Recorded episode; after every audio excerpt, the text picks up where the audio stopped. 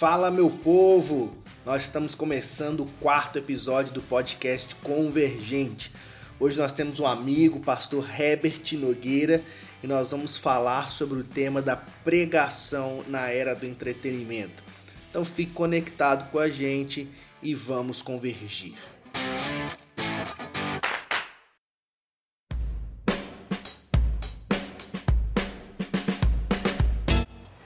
Gente está aqui com um cara muito especial, um amigo de seminário do período do Pombal, né? O fase, fase que às vezes a gente quer esquecer, né, Herbert?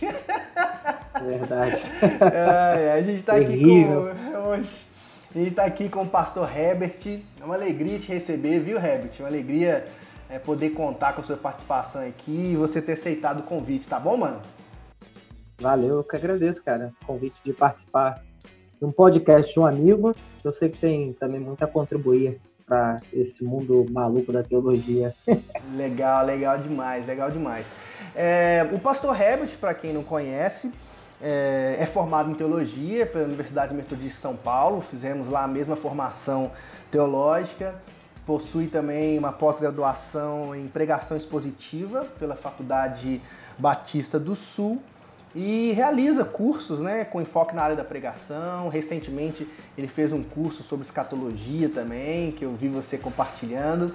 E hoje a gente quer conversar sobre esse tema aí que eu sei que é um tema muito caro para o Rebs. Desde a formação teológica, quando a gente conversava, trocava ideia, eu já percebi que esse era um tema importante para você e que você se dedicava bastante, que é a pregação, que é a homilética, né, cara?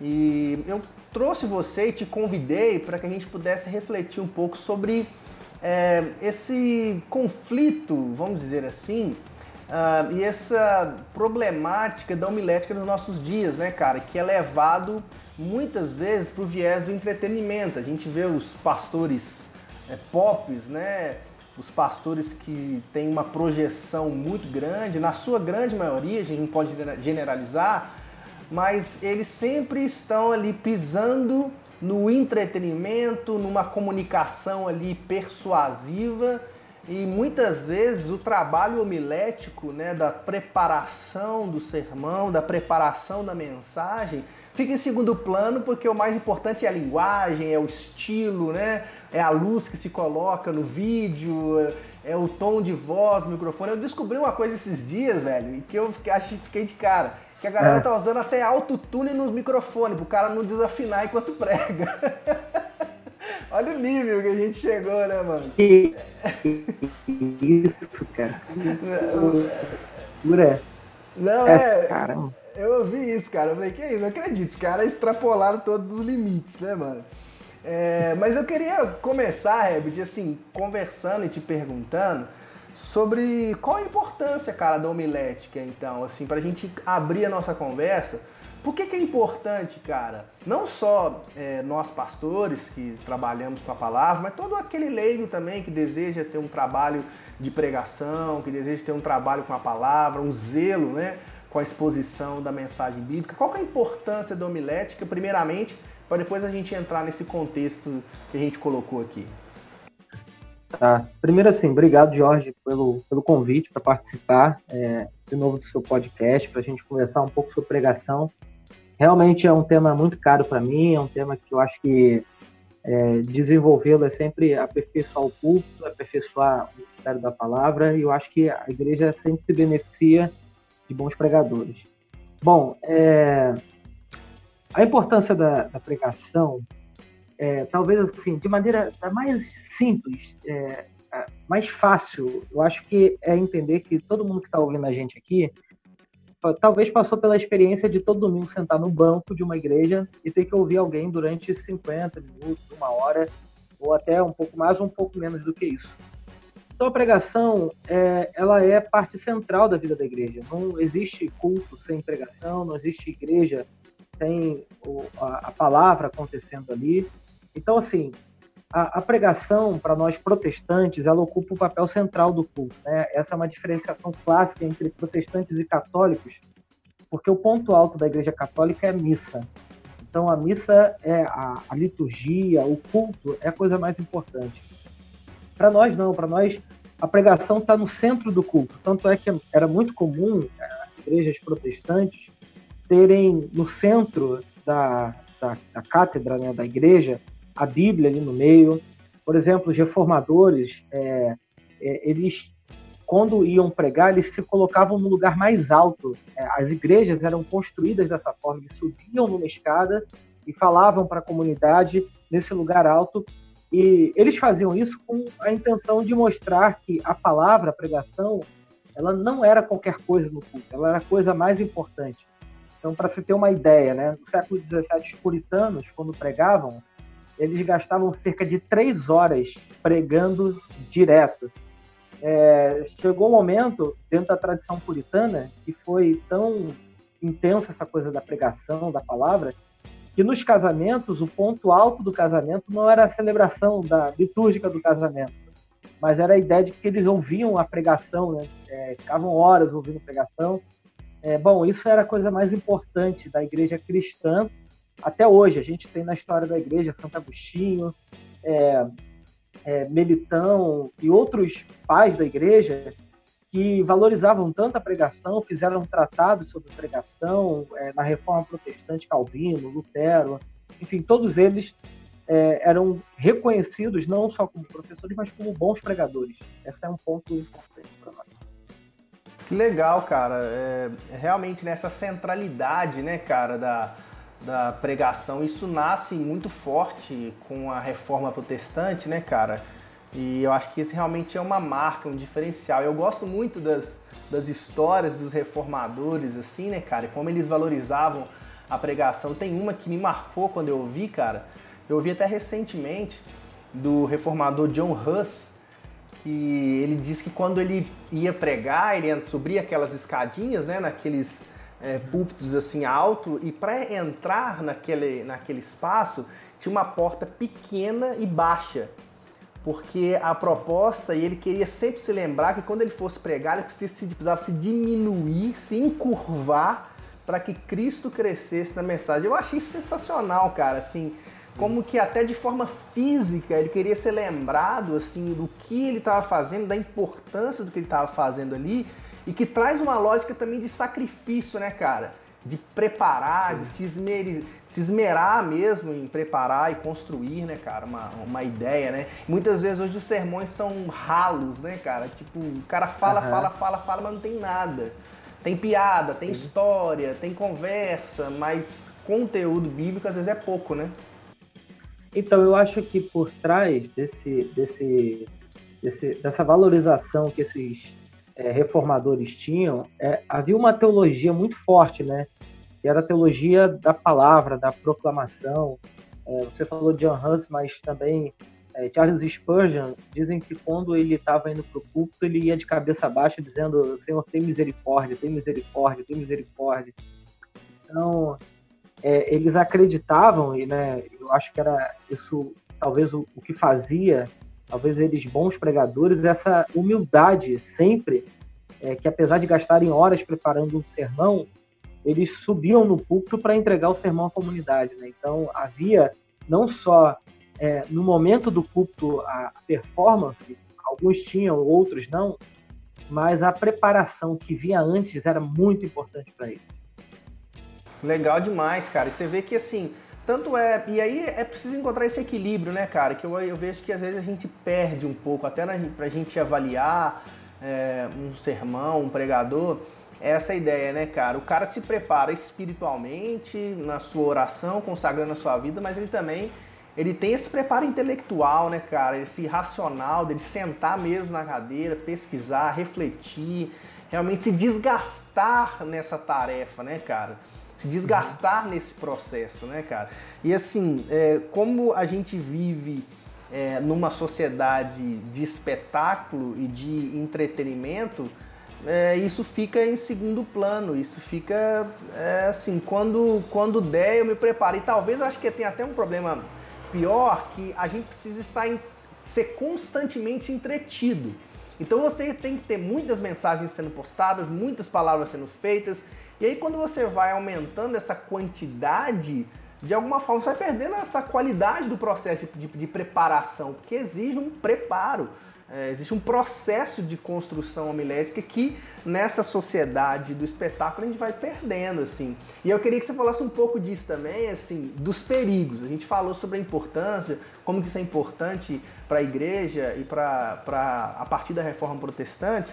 Mas eu queria que você falasse também, cara, qual é o perigo, assim, dessas homiléticas contemporâneas, baseadas no entretenimento, no espetáculos, esses pastores que contam mais piada, historinha, e a galera viaja, né? Adora, né? Porque todo contador de história, a gente gosta de ouvir um contador de história, né?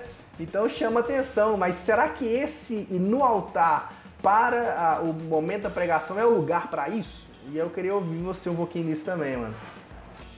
Então, cara, eu acho que a primeira coisa que a gente tem que diferenciar é que nem todo discurso que é feito com alguém em cima de um púlpito com uma Bíblia aberta, a gente poderia chamar de pregação.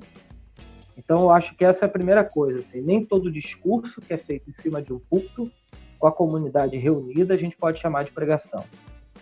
É, a gente pode ver isso, por exemplo, quando lá em 1 Coríntios, capítulo 2, Paulo enfrenta um problema. O problema era que surgiu um grupo dentro da igreja de Corinto que eles tinham boa retórica. Paulo fala que eles eram bons oradores.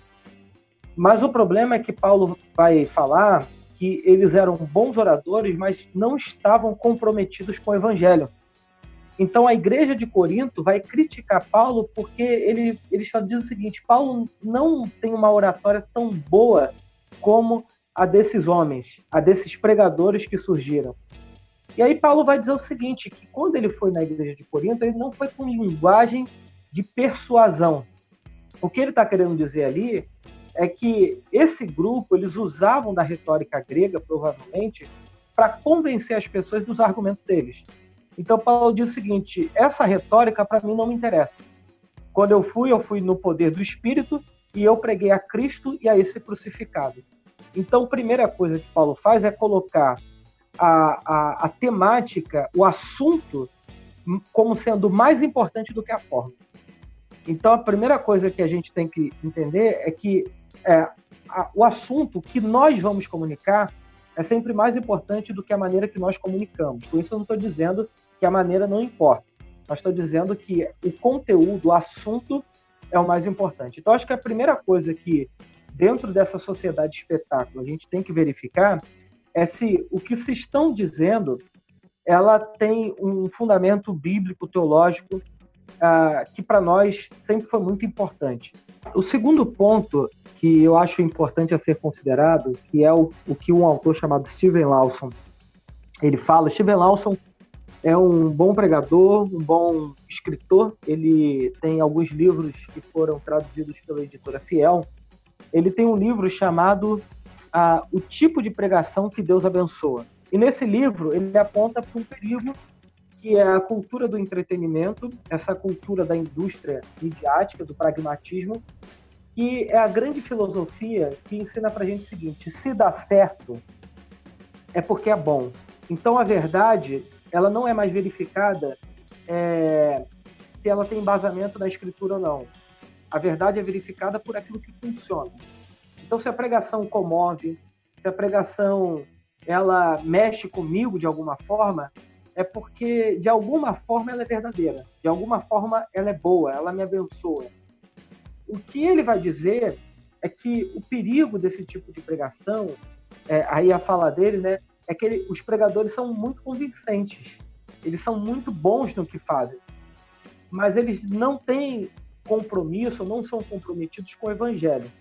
E aí alguns perigos, né? Porque é, boa parte desses pregadores não tem a sua teologia verificada por uma escola, por, uma, por, um, por um centro de acadêmicos de teologia, que a teologia ela tem seus perigos, mas ela nos ajuda muito a não cometer alguns erros. Ah, alguns desses pregadores surgem do YouTube, eles não têm comunidade, não tiveram um pastor, uma pastora, alguém que mentoreasse a caminhada ministerial deles, então eles falam por si só e talvez por isso errem muito também no seu discurso, na sua, na sua pregação. Então, a, a, cultura do entretenimento, ela está mais preocupada com aquilo que Paulo repreende na igreja de Corinto, que é a forma e detrimento do conteúdo. Então, quando a gente suprime o conteúdo, e começa a valorizar a forma, o problema é que funciona. O contrário nem sempre é verdade. Alguém que tenha bom conteúdo pode não agradar nem os ouvidos nem os olhos da comunidade. O contrário nem sempre é verdade, mas quem tem uma boa forma geralmente atrai muito mais gente. E esse é um grande perigo da nossa cultura que consome com os olhos e não mais com o cérebro com o ouvido. É, você vê que é um problema muito. O buraco é muito mais embaixo, né? Vamos dizer assim, né? Não é uma questão que depende só do pregador, mas depende também da consciência da comunidade, né, cara? Da consciência dos, dos cristãos, né, cara? É, e o que, que eles estão recebendo, o que, que eles estão valorizando, o que, que se está valorizando, né, cara? Isso é um perigo muito grande. Eu acho que esse espaço é bom pra gente conscientizar, né, mano? Que é uma parada que a gente é, perdeu um pouco nas nossas igrejas, como a tarefa da igreja, né, cara? Conscientizar as pessoas, né, cara? A, a, ideia de ampliar a mente. A metanoia traz essa ideia de ampliar a mente, né, cara? Passar por esse processo de metanoia é ampliar a mente. Mas muitas vezes a, a pessoa que se limita apenas a, a, aquilo que se vê, ou limita, como você falou, né? A verdade, apenas aquilo que funciona, é porque infelizmente ela tá vivendo, cara, com a mente extremamente limitada, cara, e, e, às vezes até regrada e vivendo num ambiente de coerção ali na comunidade, na igreja, né, cara? E assim, só que tem um porém aí, mano, nessa fala, assim, uhum. cara. É, eu, eu, eu, eu admiro, assim, cara, é, é, é os pregadores é, da reforma protestante e tal. Admiro e valorizo essa perspectiva da construção do processo homilético, da valorização, mas ao mesmo tempo eu, eu gosto muito de ouvir os pregadores avivalistas, os pregadores pentecostais, que tem uma comunicação forte, uma comunicação assim que realmente chama a atenção das pessoas com um propósito. E aí, só que aí a linha é muito tênue, né, cara? E, e, e, a próxima pergunta que eu quero que a gente converse é isso, assim, qual que é o limite, mano, de comunicar bem entreter a plateia. Porque também o, o fato é, mano, que ninguém aguenta um sermão chato. Todo mundo já teve a experiência de ouvir um sermão chato, de você dormir num sermão. Por quê? O cara desse tem um conteúdo muito bom, mas a, a comunicação é tão ruim, é tão é problemática que não gera um alcance. A gente não está questionando aqui a ação espiritual da palavra, isso é outras ideias. A gente está realmente refletindo sobre perspectiva homilética. Esse equilíbrio da comunicação e comunicação com conteúdo, né, cara?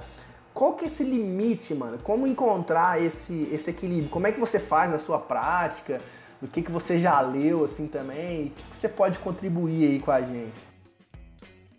Então, eu acho que, assim, é fundamental você é, buscar esse equilíbrio. É, quem tem uma crítica muito legal, e aí um outro autor, para quem quiser ler, é o Tim Keller, um livro chamado Pregação na Era do Ceticismo.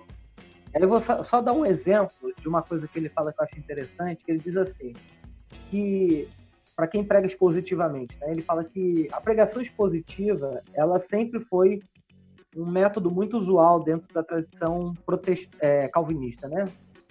E ele fala o seguinte, cara, a diferença é o contexto, porque é, Martin Lloyd Jones é, ou o próprio Calvino passaram, Calvino passou 14 anos pregando só na carta de Romanos. Ele falou: a diferença é que hoje o cara mora três anos na tua cidade, depois vai para outra, fica dois anos naquela cidade.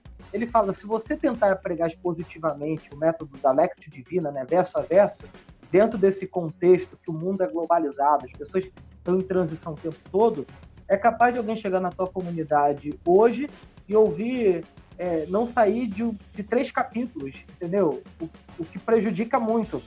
Então ele fala: você tem que comunicar para os ouvintes dos dias atuais.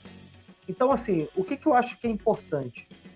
Primeiro, primeira coisa que o pregador tem que formar dentro dele, antes de qualquer coisa, é uma boa teologia.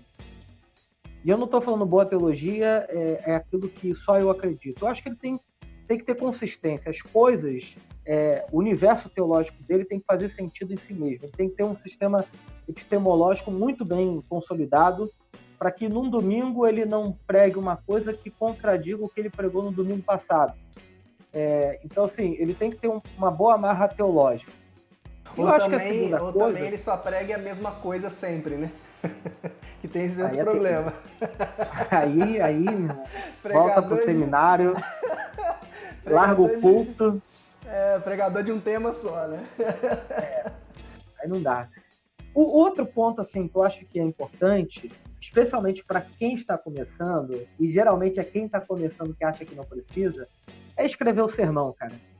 É, a gente teve um professor na faculdade, o Luiz Carlos Ramos, e uma das coisas que ele sempre incentivava os alunos é escrever. Então, deixa eu dar um exemplo meu.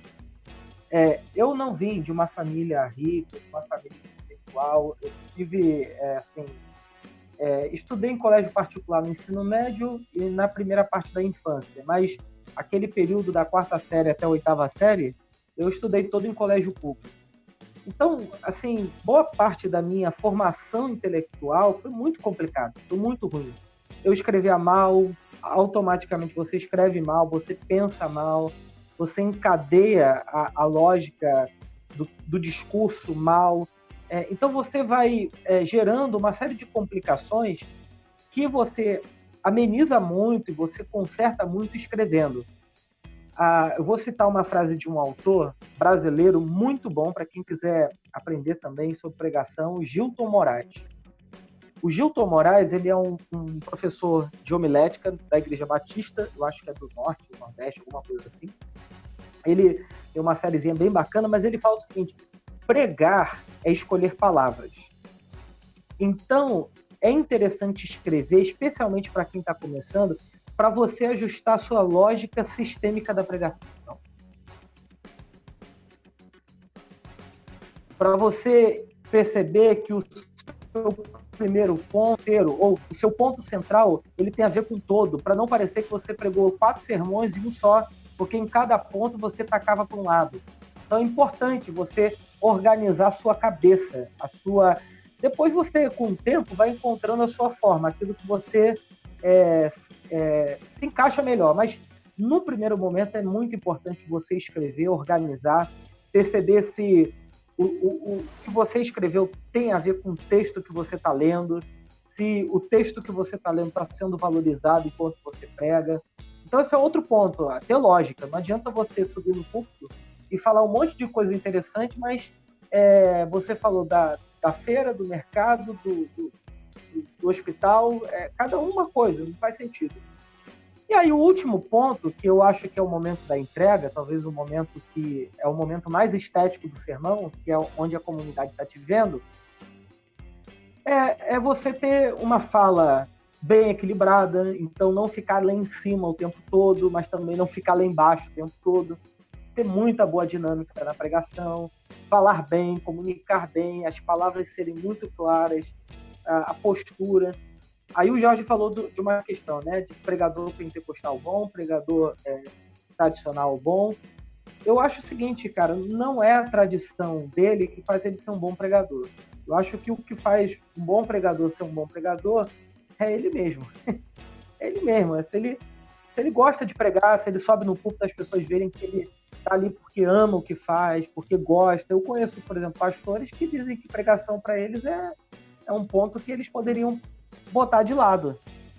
Assim, eu, eu acho que uma pessoa que faz isso deveria largar o ministério. Particularmente, eu penso isso. Eu também acho, cara, assim, de verdade. Mas, é, então, assim, os pentecostais, eu acho que para nossa cultura latino-americana, eles são os que melhor comunicam. Assim, sem dúvida, eu tenho uma admiração muito grande. Eu não gosto muito da, da cultura pentecostal, daquela daquela cultura das igrejas, assim, aquela rodadeira, tal. Isso eu não gosto.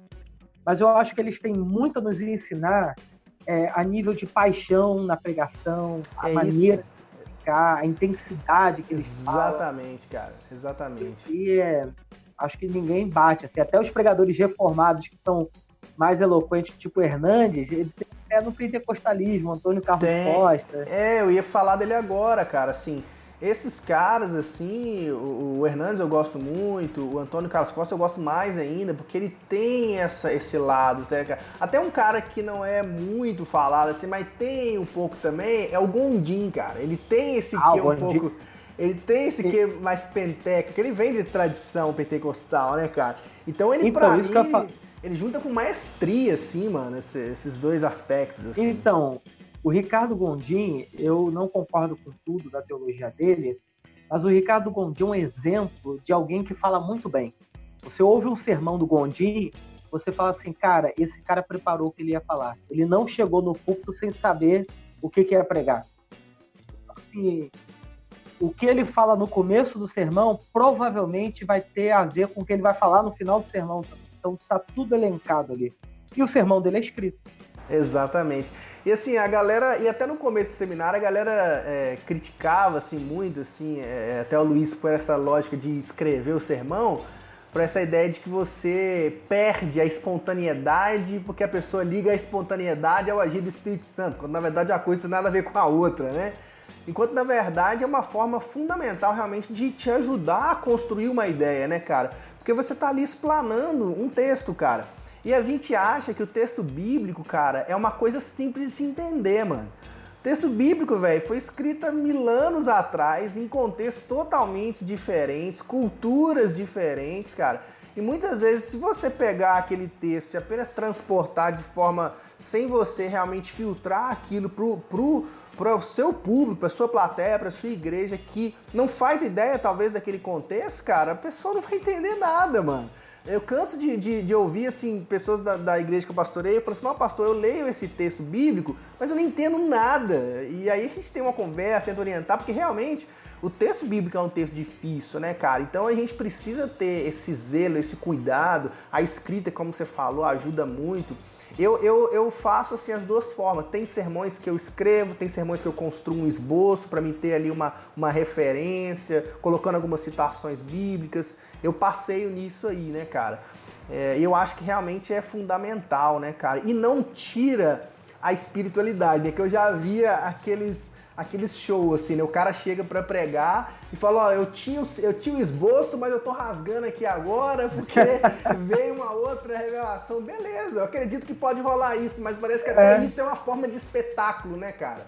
Até nisso tem o um espetáculo, né, cara? Assim, Deus tá falando então, agora de forma especial comigo e tal.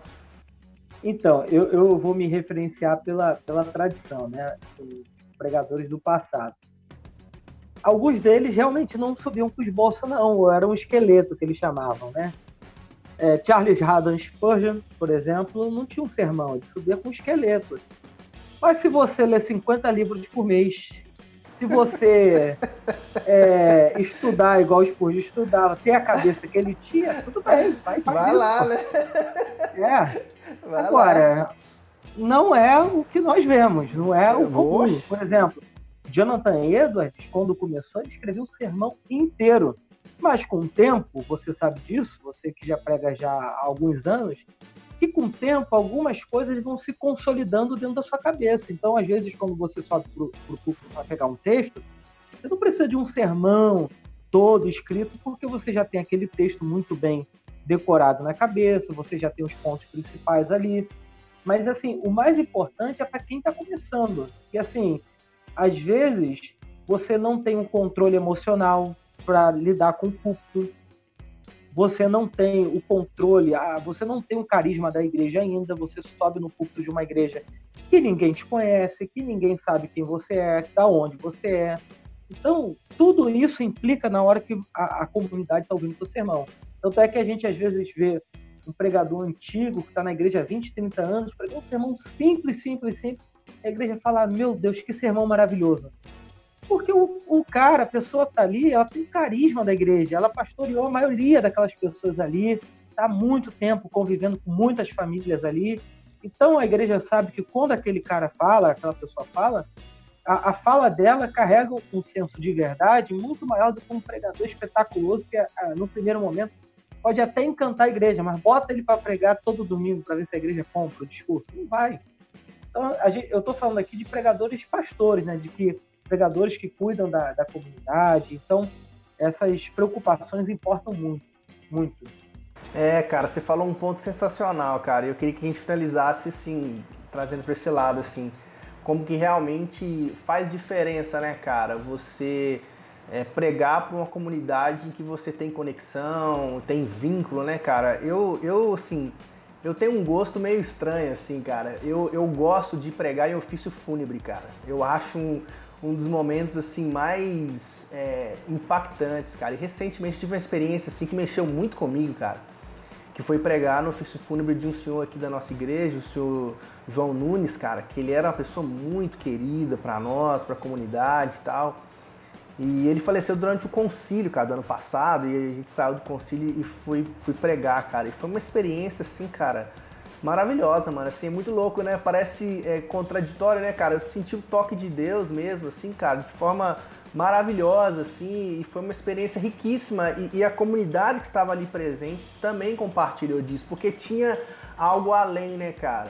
E é, eu queria finalizar a gente reforçando isso, né, cara? Que todo esse preparo, tudo que a gente é, falou aqui que é importante, o Herbert colocou aqui várias citações, vários autores para você aprofundar num tema, não desconsidera de forma alguma, né, cara, esse aspecto espiritual do processo, esse aspecto, esse aspecto até místico mesmo da pregação, né, cara, que não tem como explicar, né, cara, que realmente não, não, não cabe em palavras, né, cara? A importância do, do, do, pregador, ele ter a sua experiência, a sua espiritualidade, a palavra também tocar a vida dele, é algo que eu, que eu, eu sempre me pergunto, assim, antes de pregar, né? o que que esse texto fala comigo, né, cara? Porque senão você vai estar tá ali sempre alimentando as pessoas, mas você nunca é alimentado, né, cara? Então eu li, eu lembro que eu lembro que eu li o texto do o texto famoso do Hernandes Dias Lopes, né, Pregação Expositiva, que é a tese de doutorado dele, né? Ele gasta boa parte do livro falando exatamente sobre isso, sobre o aspecto da vida devocional do pregador, do preparo espiritual, como que isso é importante, né? É, eu sempre, é, quando pergunto assim, o que é pregação, para mim pregação é profecia. Pregação não é de daqui, não é ensino, pregação é profecia. É, algum tempo atrás eu me incomodava pensando assim, poxa, mas a igreja não grava, passa uma semana, a igreja não grava o que o pregador falou. Até que eu entendi isso, que pregação é profecia. A igreja não grava intelectualmente, talvez, os pontos da pregação, mas existencialmente ela grava aquele momento que a palavra falou com ela. É uma, é uma experiência subjetiva, existencial, mas que muitas vezes tem mais peso do que a experiência intelectual de ter uma, gravado um sermão inteiro.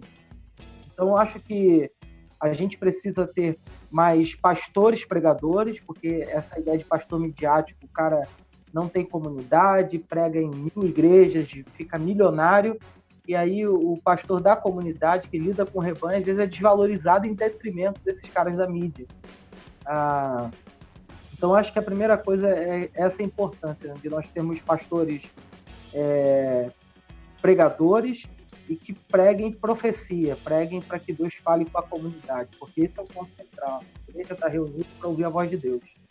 Eu acho que é isso que a comunidade, o rebanho, sai fortalecido, edificado, exortado, tudo aquilo que Paulo fala acontece nesse momento do culto, onde a comunidade está reunida para ouvir alguém falar a palavra de Deus para ela.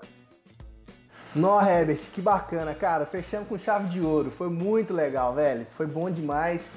Ficaria aqui mais uma hora trocando ideia com você aqui, mas é, eu quero te agradecer, cara. Foi muito bom, Valeu. obrigado por compartilhar. E espero aí que edifique, que abençoe, que instrua também muitas pessoas, talvez gente que está no começo do seminário, gente que tem vocação pastoral e quer aprender mais sobre o assunto. Esse é o nosso desejo aí, viu? Muito obrigado, viu, Herbert? Abração para você, tá, cara? Deus te abençoe demais. Valeu, Jorge. Eu que agradeço. Espero que a nossa conversa abençoe as pessoas aí. Valeu, obrigado.